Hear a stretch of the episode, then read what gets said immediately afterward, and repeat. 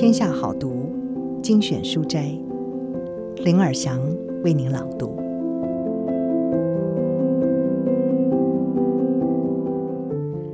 你想要成功，比能力和努力更重要的是，人生要成功，努力比天赋重要。这个道理大家都明白。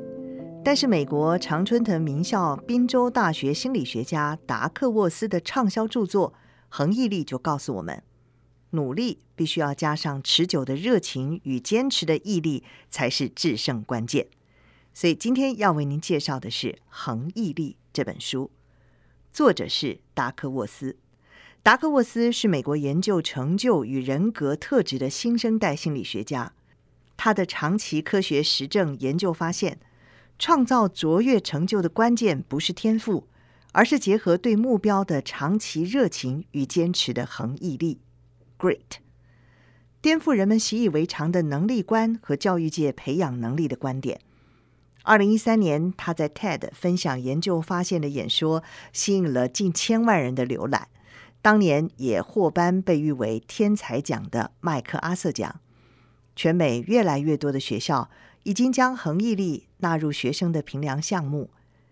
在这本书中，达克沃斯他会整了各项心理学长期实证研究，也分享了他访谈全球不同领域恒毅力典范的故事。更重要的是，他也在书中提供如何自我培养、掌控、加强恒毅力的具体方法。以下就是今天的书斋。我当心理学家以前，曾经是教师。我在教室里发现，天赋不是成就的唯一条件。我的学生是十二、十三岁的孩子，大部分都是住在低收入住宅区。我的工作是教七年级数学，在第一周我就可以明显看出来，有些学生的数学领悟力比其他同学强，不需要太多的提示。就能够了解一些数学题目有同样的根本形态，资质较差的孩子则是难以理解。不过，第一次月考结束的时候，我惊讶地发现，有些资质好的孩子考得不像我预期的那么好。相反的，几个花了好一番功夫才搞懂得数学原理的孩子，考得比我预期的还好。这些超乎预期的孩子。每天乖乖来上课，上课的时候不鬼混，他们用心做笔记，他们认真发问。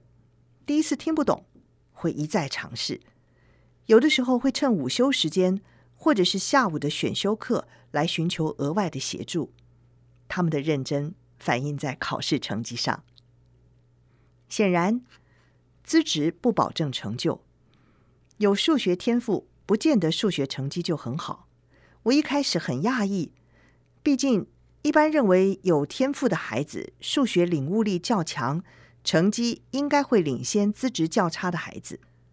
我原本预期那些聪明的孩子会渐渐拉大和其他同学的差距，这让我陷入天赋的迷思。但是后续几年的教学过程中，我越来越不相信天赋是注定不变的。我对于努力所获得的回馈越来越感兴趣。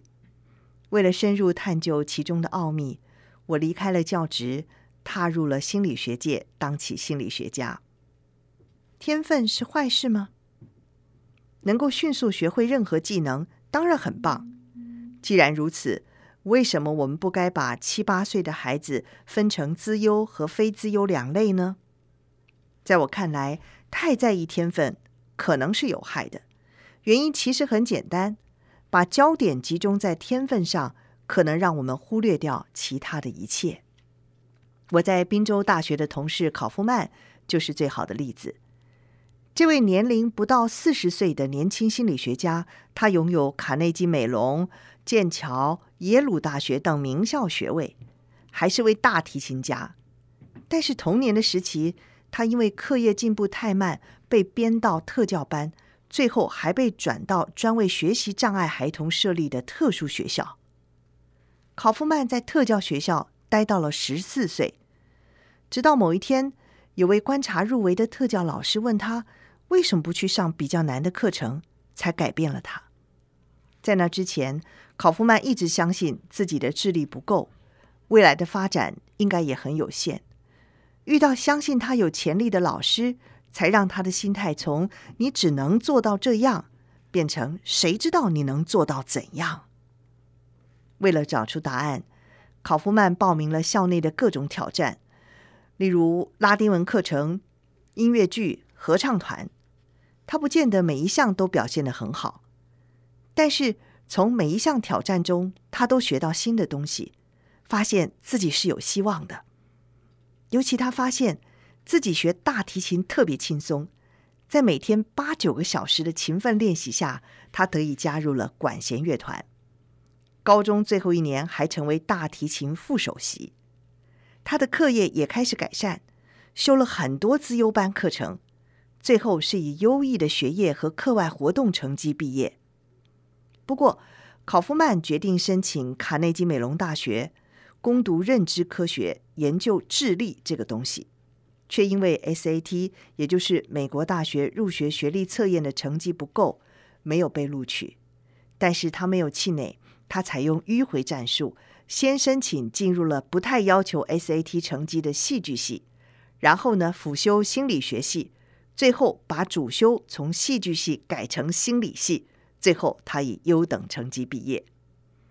如果要解释这些转折，解释考夫曼的经验，应该可以说，太专注于有没有天分和传统的能力测验，导致我们忽略了重要的东西，那就是热情与努力让你更成功，不是天赋，是坚持与毅力让你更优秀。